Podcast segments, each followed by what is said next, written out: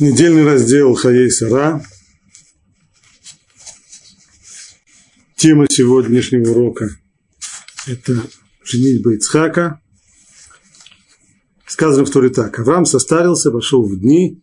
Бог благословил Авраама во всем. И сказал Авраам своему рабу, старшему в доме, управляющему всем, что есть у него. Речь идет здесь об Элиезере, человек наиболее близкий к Аврааму, как мы это уже знаем по предыдущим главам. Что же он ему говорит? Положи свою руку под мое бедро, и я возьму с тебя клятву именем Бога, Бога неба и Бога земли, что ты не возьмешь моему сыну жену из дочерей Кинаана, среди которых я живу. Но в мою страну, на мою родину ты пойдешь и возьмешь жену моему сыну Ицхаку.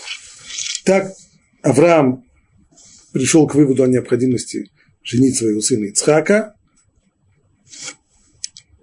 и сложность, которая у него есть, это нахождение невесты. Хотя, казалось бы, а в чем сложность? Безусловно, Авраам человек, которого все уважают, все, все его очень ценят, и уж э, найти невесту своему сыну, наверное, не так уже сложно. Проблема Авраама, он ни в коем случае не готов, чтобы невеста была из местных, из канонейских народов, людей, среди которых он живет. Вещь известная, канонейские народы – это те люди, которые жили тогда в Святой Земле, среди которых Авраам жил тогда, безусловно, это были народы очень далекие по образу своему жизни от э, того, что хотел бы видеть Авраам в своем доме. И невеста, которая придет э, из подобной вот семьи, безусловно, это вовсе не та, о которой он мечтал. Но все равно остаются здесь вопросы. Первый. Даже если невеста приходит из э, неудачной семьи с точки зрения, с точки зрения Авраама, понятно. Но вместе с тем, если она попадает в дом к Аврааму, если она попадает в дом к Ицхаку, так и Авраам со своим влиянием, да и сам муж Ицхак могут повлиять на нее. Почему такой страх перед перед невестой из, э, из семьи окружающих народов. Комментаторы говорят, что ответ на это он в самих словах Авраама, как он говорит, заклинает своего раба Элезера, что ты не возьмешь моему сыну жену из дочерей Кинаана. В принципе, можно было бы поставить здесь точку. Ну, то есть, кнаанские дочки Кнаана, девушки из кнаанских семей, они исключаются. А для чего же он продолжает дальше, среди которых я живу? В этом, собственно говоря, и ответ. Поскольку такая женщина, она, конечно, будет жить в доме, в, в доме Авраама, в доме его сына Ицхака. Но ее родственники будут жить рядом, и поэтому будет продолжаться связь и с ее родственниками тоже.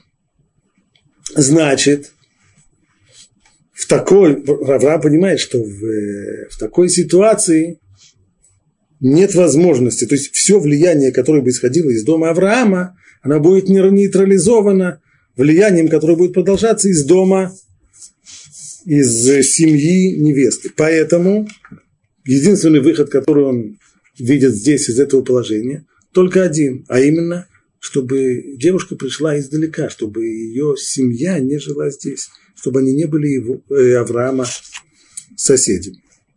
Ну и где же берем такую невесту? Говорит здесь, но в мою страну и на мою родину ты пойдешь и возьмешь жену моему сыну Ицхаку. На мою, в мою страну и на мою родину. Раша объясняет здесь, в мою страну в Харан, в мою родину в Урказдим, то есть место, где по утверждению Раши Авраам родился, Урказдим, оттуда он, собственно говоря, начал свой путь.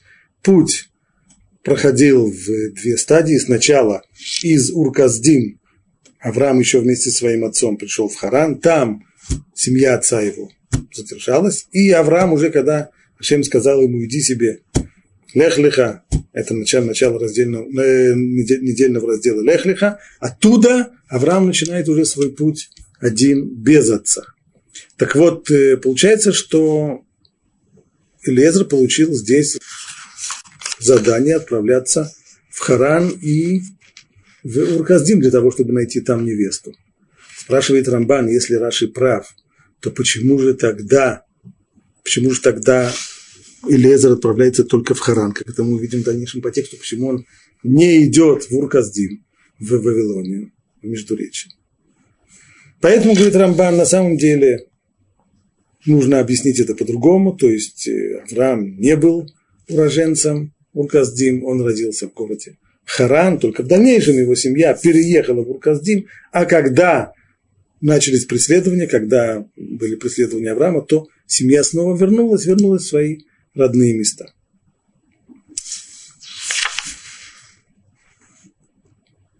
Значит, по Рамбану на родину, и ты пойдешь в мою сторону, и на родину, все это речь идет именно про Харан. Харан, сегодня нам известно, где находится этот город, не о всех э, географических местах, э, упомянутых в Танахе, мы можем так сказать, но про Харан известно. Это город, который находится в районе границы между Турцией и Сирией. Город, в котором, на удивление, как музей на сегодняшний день остались совершенно примитивные формы жизни, приблизительно те, которые были еще во времена Авраама, время там застыло.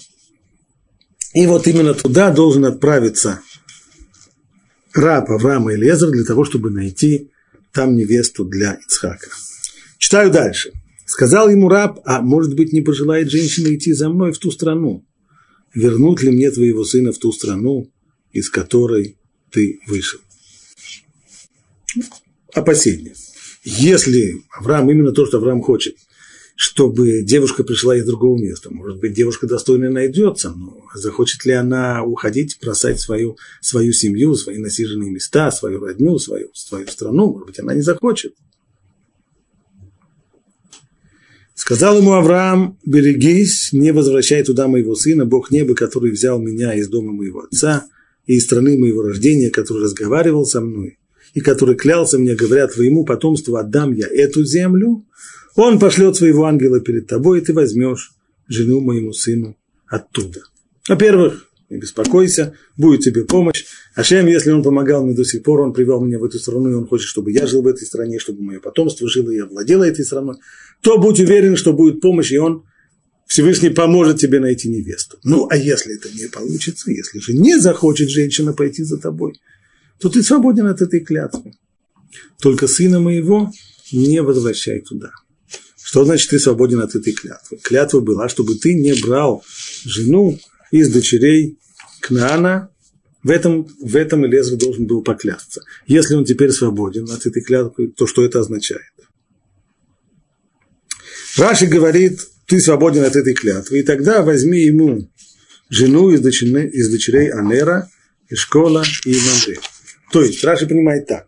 Клятва была в том, чтобы не брать невесту из канонейских семей. Но если после всех стараний, которые Лезер сделает, и он отправится далеко-далеко в Харан и попытается найти невесту там, если после всего этого не получится, тогда клятва с тебя снимается, и тогда ты можешь взять невесту, правда, из канонейских семей, поскольку клятва уже сходит, тогда уже, если, если нечего делать, получается, что Авраам готов отступить, когда, если действительно не сбудется его желание, и взять кранейскую девушку, но, по крайней мере, из тех семей, которые ему были близки. Это семьи трех его э, союзников, Анер, Ишколь и Мамре, с которыми мы встречались в предыдущих главах. Харамбан и в этом случае спорит с Раши. Говорит, не может такого быть. Если, если Авраам старался и приложил, прилагал все старания для того, чтобы невеста не была из Кнанея, то даже после того, как сделаны усилия, вряд ли бы он э, уступил бы, и вряд ли бы он взял свои слова обратно и сказал, ну, если не получилось, тогда ладно, пусть, пусть будет уже тогда из Кнанецких. Нет, ни в коем случае. Более того, он находит доказательства из Мидраша, из источников устной Торы, что, что запрет этот касался не только вообще кнанейских женщин, но даже вот семей наиболее близких э, соседей Авраама, Анера и Школи и Мамре, который, с которыми он был в э, хороших отношениях, союзник все равно ни в коем случае не готов был, не готов был э, Авраам на это. Ну, а что же тогда, как понимать тогда, что в случае, если женщина, которую ты найдешь там в Харане, откажется идти за тобой, что ты свободен от моей клятвы? Словами Рамбана. אבל ניקיטה מושבועתי שיהו פטור ואברהם הוא היודע ביצחק הצדיק שישמע לאביו. То есть, что касается тебя, то ты должен сделать свое, ты должен выполнить свою миссию и постараться сделать это лучшим образом. А что будет, если не получится? Не получится, значит, ты ничего не сделал. И не нужно дергаться, и не нужно тогда, тогда искать э, другую невесту из канонейских. Нет, ты выполнил свое дело, что вышло, вышло, что не вышло, не вышло. Всевышний позаботится. Да и Ицхак, он человек, он человек э, достаточно серьезный и ответственный. И если он будет знать, что отец не готов пойти на брак с кем-то из местных, то он тоже этого не сделает. То есть человек должен знать, что от него требуется исполнить его миссию наилучшим образом. Получится? Получится. А если не получится? Значит, не получится. Значит, ты ничего не сделал. Спокойно возвращаемся домой. Это, этот принцип, он, э, Рамбан проводит его в нескольких местах. Раз за разом. В том числе и здесь. Еще один вопрос задает Рамбан хорошо. Ну, Айцхак, он будет слушаться он будет слушаться своего отца, и он э, не возьмет невесты из э, дочерей хнанийских. Хорошо, а на ком он тогда женится? Есть еще один выход. Какой? Есть же родственники близкие, а именно, есть Ишмаэль, и у него тоже есть дочери. Это одна возможность. И есть еще Лот. Близкие родственники Авраама, не кнанейцы. И в крайнем случае можно будет обратиться и к ним. Это комментарий Рамбан. Возвращаемся снова к тексту. Хотя, может быть, прежде чем возвращаться к тексту, уместно задать, уж если на то пошло, задать еще один вопрос. Итак, Рамбан говорит, что Лезер должен был сделать все, что от него зависит, чтобы найти невесту в Харане, а если не получится, положиться на то, что Ицхак, он уже будет достаточно послушен, и он не сделает то, чего Авраам не хочет, и он будет искать невесту по духу Авраама. А если так, то зачем вообще нужно было с самого начала, с самого начала действовать через, э, через Лезера? Зачем нужно с этой миссией сватовства посылать Лезера? Почему бы Авраам не вызвал своего сына Ицхака и не сказал бы, смотри, пришло время тебе жениться, так вот я тебе наказываю, какое бы сватовство тебе бы не предлагали, какую бы невесту тебе не предлагали, самую-самую-самую, если она из кнаанейских, из местных, ни в коем случае я на это не согласен, чтобы ты знал, что это не пройдет. Ну и все. Зачем, зачем нужно было впутывать Эледра в это? Зачем нужно было еще накладывать на него страшные клятвы? И...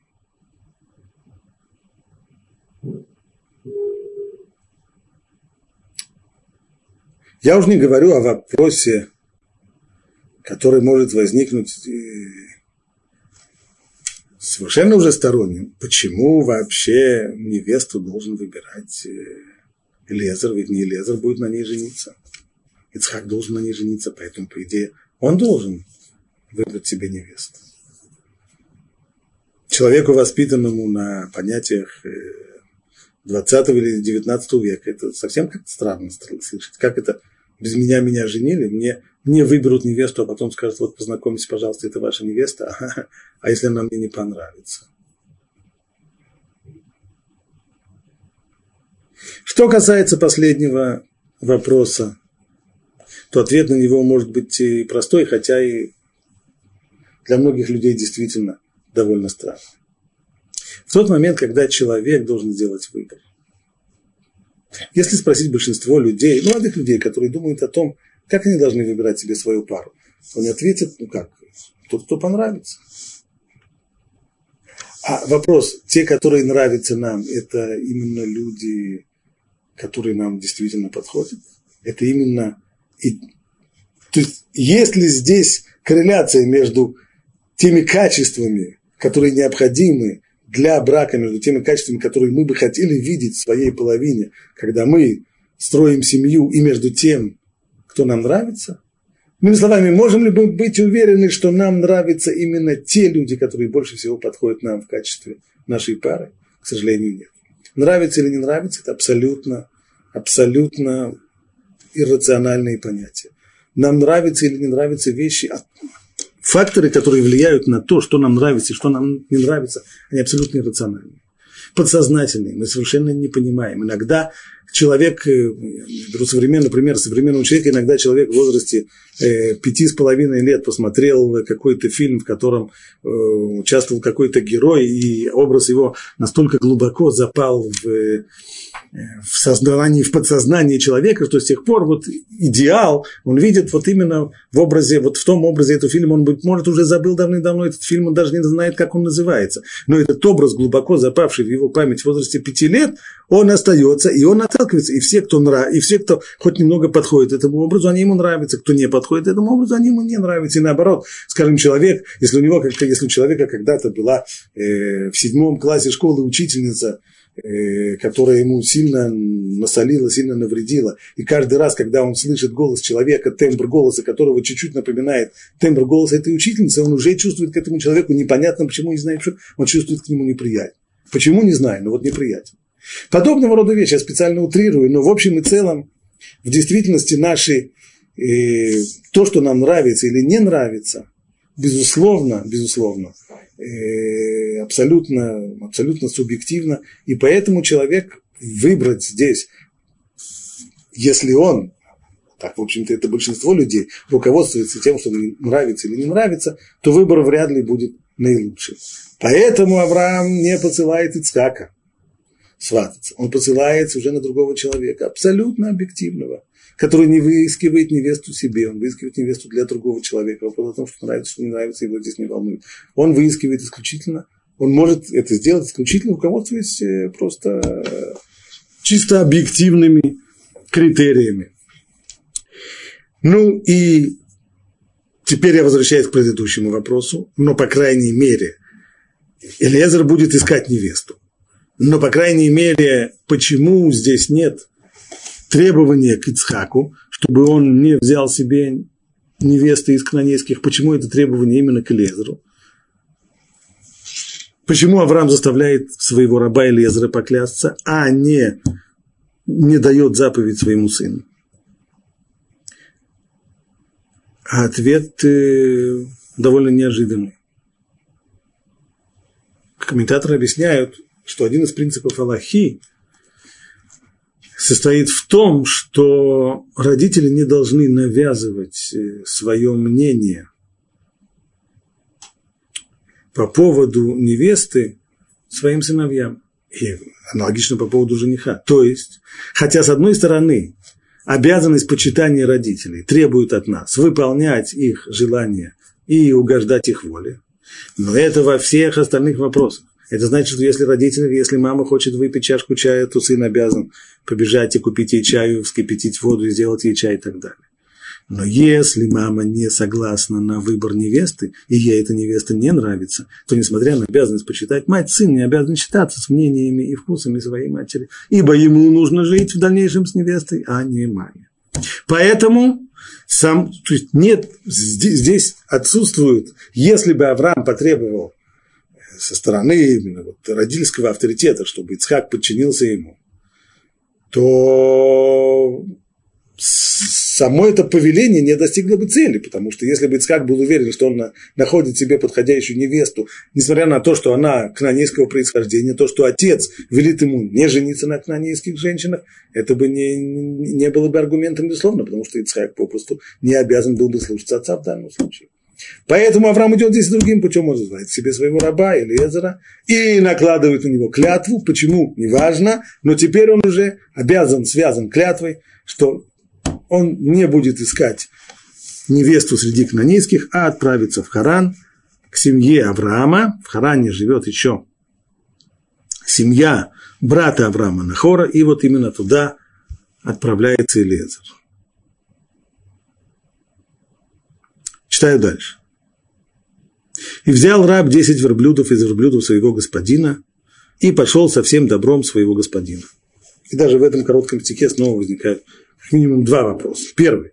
Кто, значит, и взял раб верблюд, 10 верблюдов из верблюдов своего господина? Здесь есть явно лишние слова. Из верблюдов своего господина понятно. Если он берет, э, Лезер берет верблюдов, то вряд ли он берет их в какой-нибудь фирме на прокат. А пользуется верблюдами своего господина. Зачем это нужно подчеркивать еще раз? Раши приводит здесь ответ наших мудрецов. То, что он взял верблюдов, имеется в виду и верблюдов, по которым было видно, что это верблюды Авраама. Это не значит, что у них было какое-нибудь клеймо на видном месте, имеется в виду другое.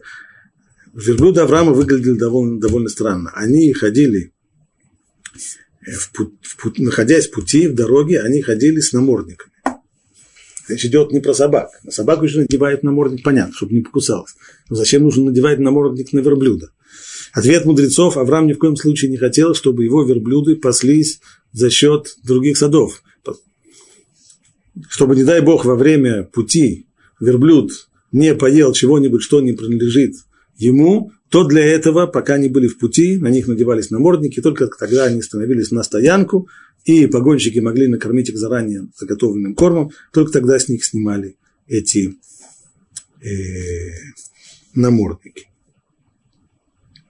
Ну, а что значит в конце стиха сказано «И пошел со всем добром своего господина».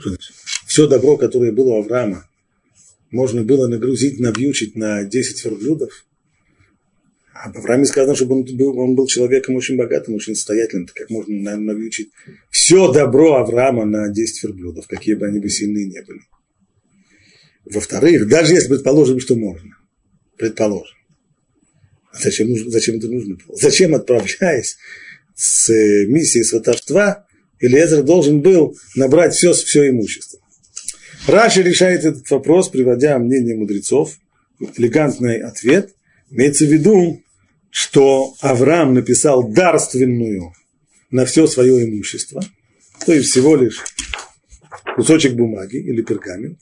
И вот эту дарственную на все свое имущество он дал в руку Элиезера, чтобы тот смог показать. Каждый сможет увидеть, что перед нами богатый жених, и конечно же, будут э, тем самым шансы найти хорошую невесту из хорошей семьи повышаются. Ну, вопрос, а зачем это пока все-таки еще не ясно? Зачем это надо было делать? Так уж, так уж Авраам был не уверен в, э, в достоинствах своего сына, что ему нужно было еще убеждать другую сторону э, своим э, материальным положением, тем, что это богатый жених.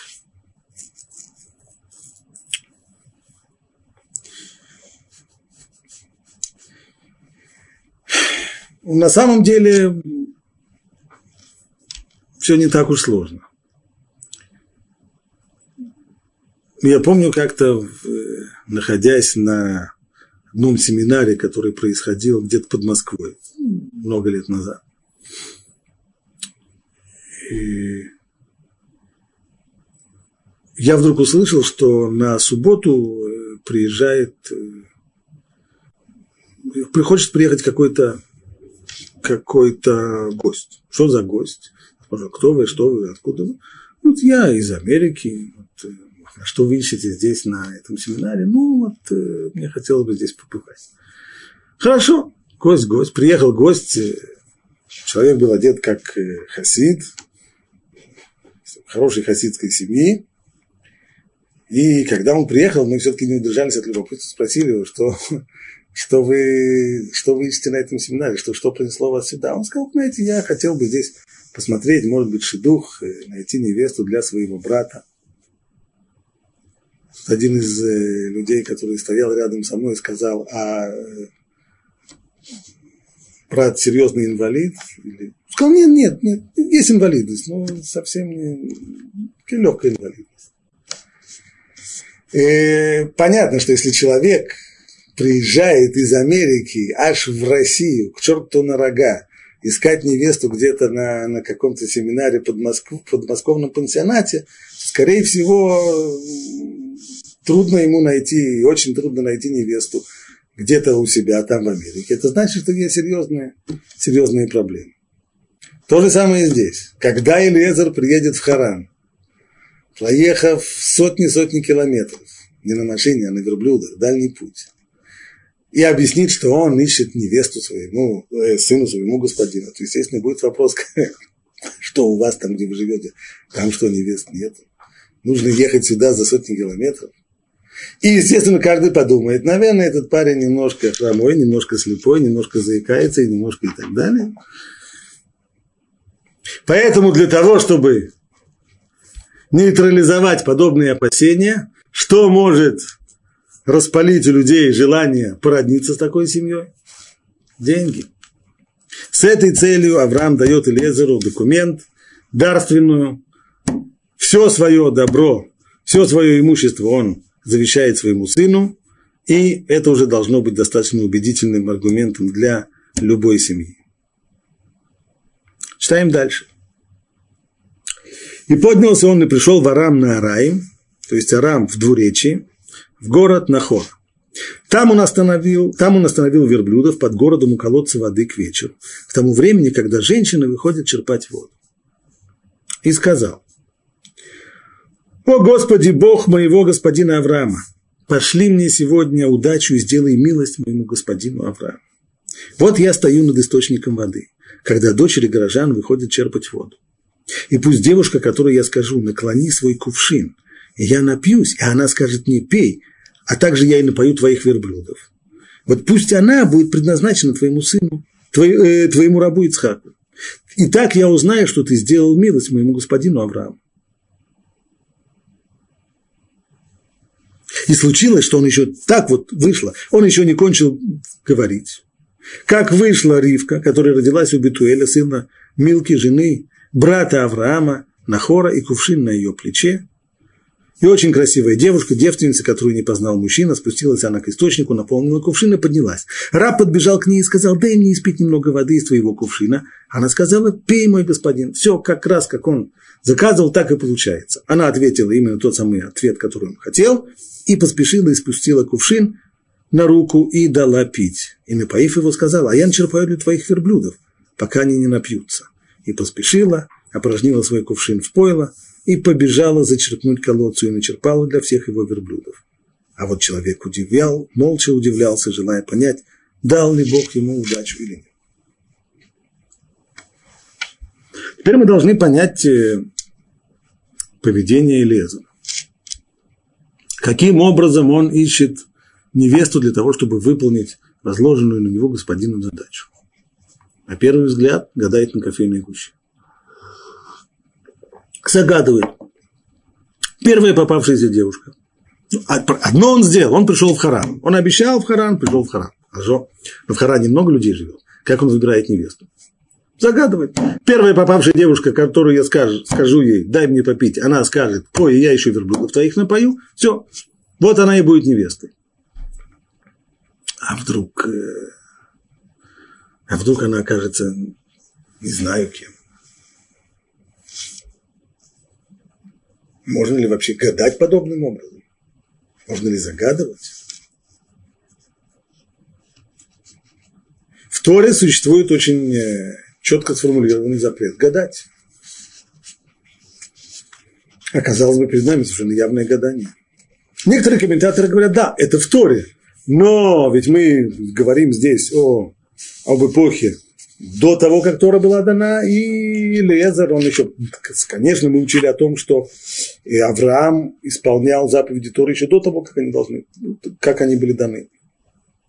Это верно. Но Элезер, Элезер, он не член семьи Авраама, он не еврей, не собирается быть евреем, он сам кнаанеец, он сам потомок кнаанеев, и поэтому его статус, статус Бней Ноах – то есть то, что его обязывает, это семь заповедей Бней Ноах, а среди семи заповедей Бней Ноах нет там запрета выражить, э, нет, нет там запрета гадать, поэтому его это не касается.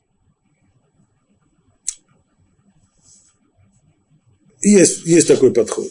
Другие говорят, не совсем, вряд ли можно так сказать. В конечном итоге ведь Элиезер был самым близким учеником Авраама. И если для Авраама было бы неприемлемо гадать, то и, скорее всего, Элиезер, как человек, как наиболее близкий к нему человек, его ученик и последователь, не стал бы этого делать. А как тогда понимать? Может быть, тогда имеется в виду молитва, то есть Элиезер не гадает, а обращается с молитвой к Всевышнему. Пошли мне невесту, ту, которую ты сам считаешь нужной и необходимой, и подходящей к Ицхаку. Другое дело, как я буду знать об этом, что это та самая невеста. А вот я загадываю такой вот признак. А ты уже по этому признаку пошли мне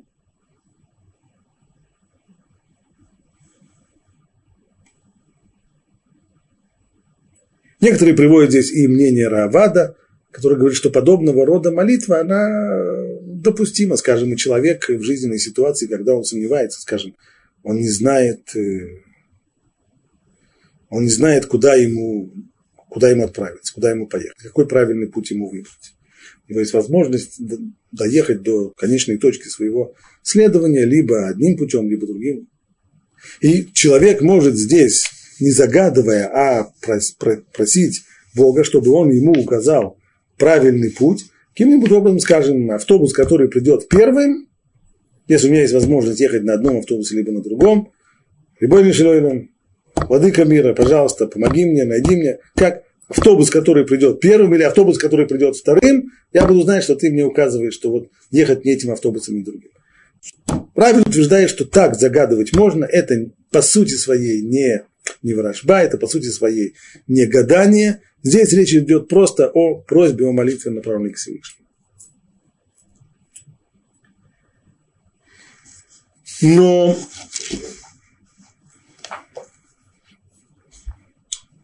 есть еще одна группа комментаторов, которые объясняют всю эту главу совершенно иначе. И строят они комментарий следующим образом. и добавляют еще ряд вопросов. Я возвращаюсь к тексту. Сказал он, так, условия Элезера. Сказал он, Господи, Бог моего господина Авраама. Пошли мне сегодня удачу и сделай милость моему господину Аврааму. Вот я стою над источником воды. До сих пор было все понятно. Он просит, чтобы Всевышний помог ему, послал ему удачу и помог бы ему выполнить свою миссию и сделал бы тем самым добро с Авраамом. А зачем он Всевышнему рассказывает, вот я стою над источником воды? Ясно. Где, где он стоит, Всевышний знает. Для чего это нужно? И я стою, и, и, и дальше он говорит – когда дочери горожан выходят черпать воду. Это тоже видно, что сейчас такой час, когда, когда девушки выходят на колодец для того, чтобы зачерпать воду. Зачем он это рассказывает?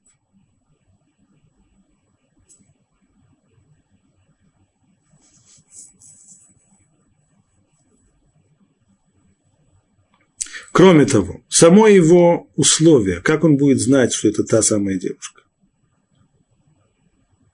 Я ей скажу, наклони свой кувшин и напьюсь. Почему это важно? Наклони свой кувшин. Скажи просто, дай напиться, дай попить. Наклони свой кувшин. А она скажет мне, пей, и я также напою твоих верблюдов. Почему именно в такой форме? Вот она и будет предназначена твоему рабу. Амальбин и некоторые другие комментаторы объясняют, что то, что было здесь, это совсем не гадание. Здесь был попросту экзамен. А именно, девушка, которую ищет Элиезер, должна стать женой Ицхака и должна войти, по сути дела, в дом Авраама. Дом Авраама основан на одном главном и важном качестве – медат ахесед.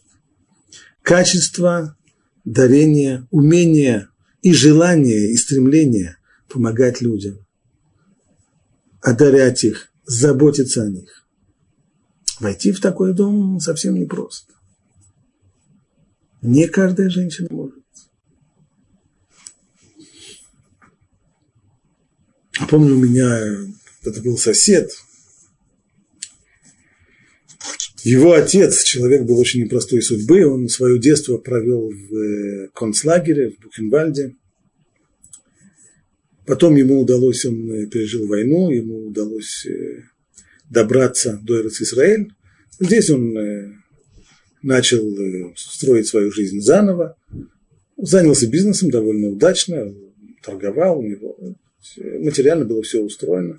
Но в какой-то момент он вдруг, понятно, что такого человека, детство которое прошло в Бухенвальде, то, то, что он пережил, это никогда-никогда не стирается и не оставляет его. В какой-то момент он бросил весь свой бизнес, и все деньги, которые он заработал, он пустил на благотворительность. Он занимался самыми людьми, самыми-самыми заброшенными, теми, которых, которые общество, и даже те люди, которые любят иногда заняться благотворительностью, люди ими не занимаются. Самые тяжелые случаи, самые-самые заброшенные, самые несчастные люди, которые только существуют. Он занимался ими совершенно самоотверженно, безответно, но в какой-то момент его жена его бросила. Она не могла вынести. Когда дом превратился не в свой дом, когда не, вся, не всякая женщина может потянуть подобную вещь. Дом, который был у Авраама, дом раскрытый на все четыре стороны, где нет ни одного своего тихого, спокойного уголка, где все входят и выходят, где каждый чувствует себя дома не меньше, чем сами хозяева дома. Не каждая женщина это потянет. К тому же, если вспомним, что глава начинается с того, что Сара умирает, то есть женская основа, женский столб этого дома сейчас отсутствует. И девушка, которую ищет сейчас Лезер, она должна заменить собой Сару. Она должна, по сути дела, повести этот дом за собой. Она должна его держать. То, конечно, к ней привлекаются колоссальные, колоссальные требования. Поэтому Элиезер хочет провести экзамен.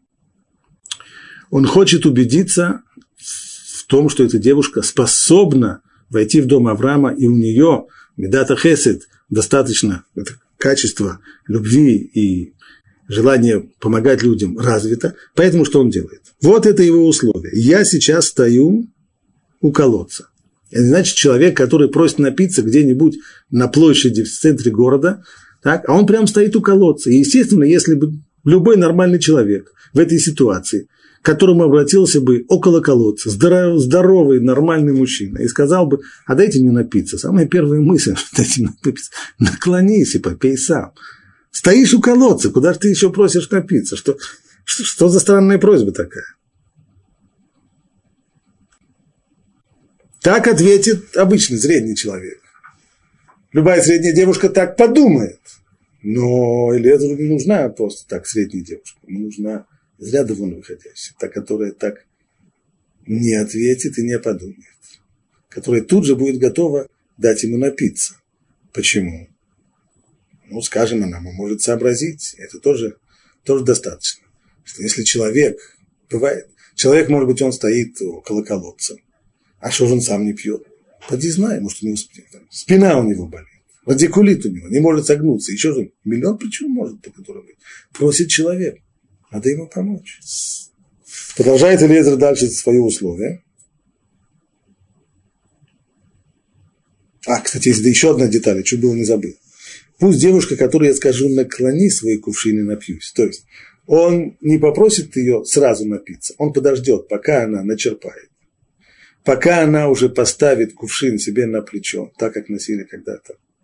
И после этого уже, подождет, после этого он скажет, наклони свой кувшин напиться. Одно дело, когда у человека просто напиться, когда он еще кувшин не поднял. Но когда он уже кувшин поднял, и его нужно теперь снимать, и его наклонять. Все это достаточно непростые с точки зрения физической. Кувшин-то большой. Понятно, что, что ходили на колодец не с маленькими фляжками, а довольно с э, большими кувшинами. И девушке это совсем не просто это делать. Речь не идет о здоровом парне. Девушка. А вокруг могут быть еще другие девочки, которые еще они только наполняют, они еще не подняли, и всегда есть возможность подумать. Возможность, желание подумать. Почему, собственно говоря, я, мне уже труднее других. Есть другие. Попроси других. Вот э, нет. Наклони свой кувшин, и я напьюсь. И она скажет, не пей, и я также напою твоих верблюдов. Здесь, говорит Мальби, мы видим, что требуется не только качество хесед, не только, не только желание помогать людям и любить их, но необходима еще и голова на плечах. Потому что если человек, он может быть очень, очень милосердный и очень любит э, помогать людям, но при всем при этом он еще не умный, то из этого добра очень часто не выходит добро. Здесь это условие в чем? Что если она понимает, что по какой-то причине человек, который выглядит, правда, здоровым, нормальным человеком, но если почему-то он не может пить, Сам он не может напиться, очевидно, что-то ему мешает, а с ним же на самом деле еще и верблюды. Значит, если он сам не может попить, то, очевидно, верблюдов своих он не может напоить. А тоже жалко. И если она сама, без того, что ее просили, она будет готова не только сделать то, что ее попросили, но и сообразив, что на самом деле есть нужда и в других вещах, о которых человек не просит, что он стесняется. И действительно, попросить о том, чтобы напоить 10 верблюдов, и 10 верблюдов напоить после того, как они сделали переход почти через пустыню. А верблюд, он, он как известно, он пьет редко, но уж если он пьет, он, он пьет всерьез поскольку он пьет э, надолго, то такая просьба человек, скорее всего, постесняется. Поэтому, поняв, что он это не попросит, она сама это предложит. Вот пусть вот она и будет предназначена твоему рабу Ицхаку. Так как девушка, которая обладает такими качествами, она, безусловно, подходит, и она может стать женой Ицхака. Итак, я узнаю, что ты сделал милость моему господину Аврааму. В чем здесь еще? Что здесь еще прибавляет? Так я узнаю, что ты сделал милость моему господину Аврааму. Говорит, Раши, если она еще будет из семьи Авраама, будет родственница, тогда я пойму, что здесь есть еще и дополнительная милость. Мало того, что она будет подходить, она будет еще и родственницей. Это тоже хорошо. Мы видим, что, в принципе, это не было условием, чтобы обязательно была родственницей семьи Авраама. Условие было, чтобы она была из Харана, это да. Но кого выбирать? Подходящую девушку, та, которая подходит своими качествами. И если плюс к тому еще она окажется из семьи Авраама, родственница, тогда это будет особая милость еще. Ну и так случилось. Он еще не кончил говорить, как выходит Ривка, которая родилась у Бетуэля. А кто такой Бетуэль? Отец Ривки. Он сын Милки, жены брата Авраама Нахора. То есть он сын, это Бетуэль, это сын Нахора. Нахор, брат Авраама. И кувшин на ее плече. Очень красивая девушка, девственница, которую не познал мужчина, спустилась она к источнику, наполнила кувшин и поднялась. О, в этот самый момент Лезер, как хотел, подождал, пока она уже начнет подниматься. Раб подбежал к ней и сказал, дай мне спить немного воды из твоего кувшина. И она сказала, пей, мой господин. И поспешила и спустила кувшин на руку. Самая-самая неудобная поза, когда приходится держать, держать кувшин на весу на руках. И дала пить. А напоив его, сказала, начерпаю для твоих верблюдов, пока они не напьются. Она подчеркивает, не просто я начерпаю на них, дам им попить. Нет, пока они не напьются. И снова, верблюд, пока он не напьется, это серьезное количество воды. И поспешила. Кстати, мы здесь видим еще одну деталь. В начале главы, в начале главы Вайра есть там э, описание Торы, как Авраам принимает гостей.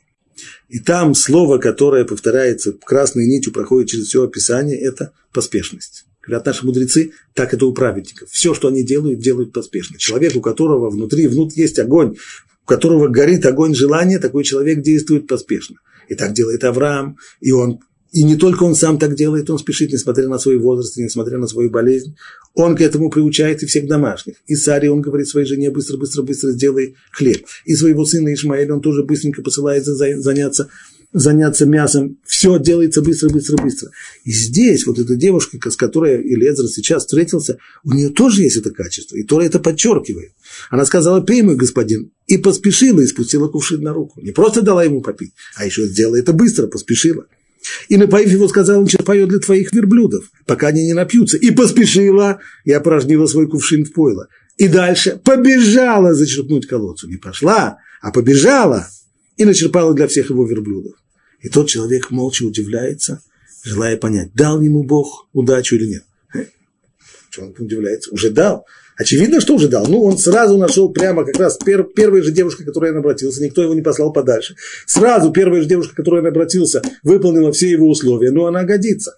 Ну, что у него было еще одно желание, чтобы она еще была родственницей Авраама. И он здесь боится задать этот вопрос, а вдруг все-таки не так? И только после того, как верблюды кончили пить, человек взял золотую серку весом в полшекеля, два ручных браслета весом в 10 золотых и сказал, поведай мне, чья ты дочь. То есть, свадебные подарки он передает ей еще до того, как она говорит, чья она дочь, из какой она семьи. Почему? Потому что, как мы сказали, главное, чтобы она удовлетворяла всем его запросам. И это так, она уже удовлетворяет. Поэтому он готов все это золото и все эти свадебные подарки он готов передать и дальше. Только что задает еще вопрос, скажи, из какой ты семьи. и найдется ли в доме твоего отца на место переночевать? И она сказала ему, я дочь Бетуэля, сына Милки, которого та родила на хор. И еще сказала ему, ответила сначала на первый вопрос, потом на второй, у нас много и соломы, и корму, а также есть место для ночлега. И человек поклонился, простерся низ перед Богом и сказал, благословен, Ашем, Бог моего господина Авраама, который не оставил своим благоволением и истиной моего господина. Прямым путем привел меня Бог в дом брата моего господина. Все сбылось, все наилучшим образом. Не только он сразу нашел, без задержки нашел невесту, но еще она и оказалась родственницей Авраама. А девочка побежала и рассказала в доме своей матери об этих событиях. А у Ривки был брат по имени Лаван. И побежал Лаван к тому человеку на улицу к источнику. И было, когда увидел серьгу и браслеты на руках своей сестры и выслушал слова своей сестры Ривки, которая сказала, так и так сказал мне тот человек, то пришел к тому человеку. И вот он стоит с верблюдом и источником. Странная история. Так у Ривки есть брат, Лаван. Сначала сказано, как там говорится, и побежал Лаван к тому человеку на улицу. Побежал. Потом сказано, когда он увидел серьгу и браслеты на руках своей сестры и выслушал все, что она сказала, то он пошел туда. Во-первых, я бы ожидал, что сначала будет написано так. Когда Ривка пришла, и Лаван, ее брат, увидел ее эти золотые подарки, увидел серьгу и увидел браслеты, то он побежал. Сказано не так. Сказано, сначала он побежал, потом он увидел серьгу и золотые браслеты на своей сестре, и тогда он пошел. То есть получается так, сначала он бежал, потом вдруг увидел свою сестру с дорогими золотыми подарками, и тогда он сбавил темп. Теперь он уже не бежит, теперь он уже идет к тому человеку и находит его у источника. Комментаторы говорят, что поначалу Лаван думал совсем другое. Когда он услышал, что пришел посланник от Авраама, от его дяди Авраама, то он думал, что, наверное, если пришли посланники свататься, то, наверное, его хотят взять э, в качестве жениха для кого-то из дочерей Авраама. Тогда он, конечно, побежал. Но как только он увидел свою сестру и увидел золотые украшения на ней, то он понял, что сватовство совсем другое. Что приехали искать не жениха, а приехали искать таки невесту. Это уже поубавило у него пыла, он уже никуда не бежит, он уже идет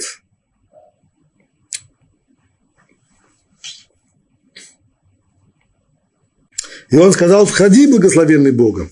Зачем тебе стоять на улице? Я освободил дом, а также место для верблюдов. Что значит, я освободил дом? Ну, может быть, дом был настолько переполнен, что Элезеру и людям, которые его сопровождали, не было места там поселиться. Может быть. Хотя очень непонятно, почему так, таким образом зазываются гости.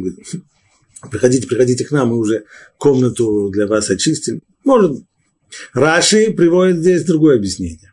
Поскольку, поскольку Лаван вполне резонно предполагал, что Элезер не захочет войти в дом, где стоят идолы изображения языческих богов, то он ему сказал, я уже очистил, помещение уже очистено, мы все, все иконки все уже вынесли, можно туда заходить, проблем нет. Проверено, мин нет, заходи. Человек вошел в дом и, разнуздав верблюдов, задал им сено и соломы, вот только сейчас он снял с них, с них э, их намордники, дал им сено и соломы и взял воды вымыть ноги себе и людям, которые были с ним. И дали ему поесть. Но он сказал, не буду есть, пока не скажу своего слова. Есть отказывать. Сначала я должен сделать то, ради чего я сюда приехал, потом будем есть. И тот сказал, говори. И сказал, я раб Авраама. Элезер серьезный человек. Серьезный человек, э, безусловно, важный сам по себе, вместе с тем, когда он определяет, кто я, ну, только одно, что сказать, я раб Авраам, полностью не видит в себе никакой собственной своей важности, только одно – я раб Авраама.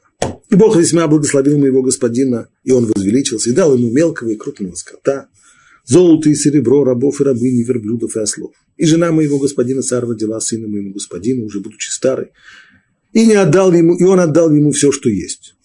В этот момент он говорит Раши, достал дарственную, всем показал, перед нами богатый жених. И мой господин заставил меня поклясться, сказав так, не бери моему сыну жену из дочерей хнанских, в чьей стране я живу, но пойди в дом моего отца, к моей семье, и возьми жену моему сыну. И я сказал моему господину, может быть, не захочет женщин. Стоп, стоп, стоп, стоп. Человек, который читает эту главу, явно хватает его удивления. Тора, которая настолько лаконична, которая иногда целые эпохи описывает, э, уделяя им пару-тройку слов, которая никогда не приводит описания ни внешнего вида, ни пейзажей, ни, ни, ни, ни деталей быта, ничего. Тора, в которой важнейшие заповеди передаются намеком через одно-два слова, максимум через предложение, и вдруг эта Тора здесь дает такое подробное-подробное описание того, как Элиеза выполнил свою миссию, но это еще ладно. Сейчас он начинает рассказывать все по второму разу. То есть после того, как Тора рассказала, как это было, теперь Тора передает то же самое, только на этот раз словами Элиезера. Как он рассказывает Бетуэлю и Лавану о том все, что было. Зачем это нужно? Зачем, зачем такая подробность? Подробность невероятная. Десятки, весь этот рассказ занимает десятки фраз, десятки предложений.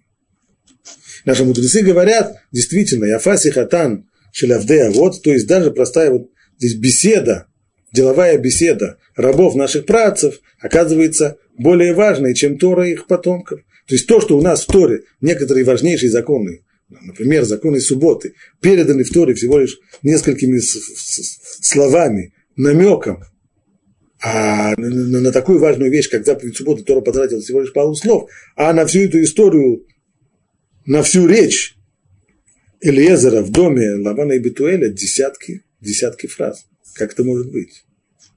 Э, риторический вопрос. Мудрецы оставляют это без ответа. Чем же действительно настолько хороша беседа Элиезера, что она передана десятками фраз, в отличие от многих заповедей, которые переданы только намеком.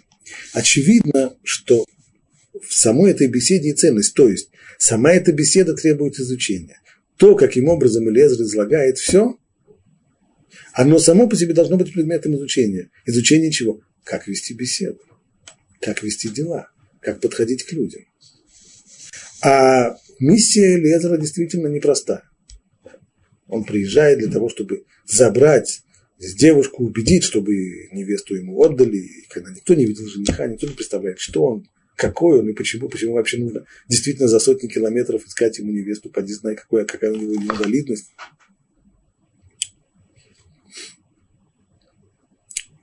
Мудрость Элиезера в ведении этой беседы можно выяснить, сопоставляя детали того, как все происходило и как он передает это в беседе. Здесь самая первая деталь.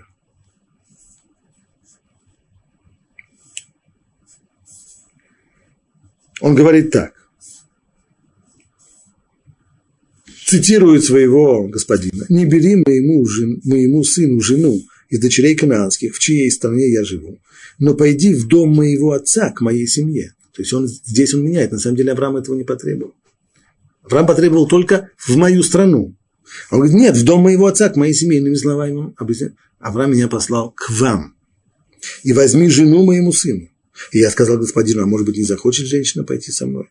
Но он сказал мне, Бог, перед которым я хожу, пошлет своего ангела с тобой и даст тебе удачу на твоем пути, так что ты возьмешь жену моему сыну из моей семьи, снова подчеркивается, и из дома моего отца.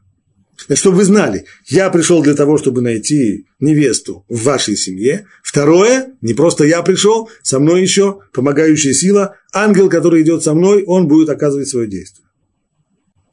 Только тогда будешь свободен от клятвы моей мне, когда придешь к моей семье, а они не дадут тебе, тогда станешь свободен от клятвы моей. И вот сегодня я пришел к источнику.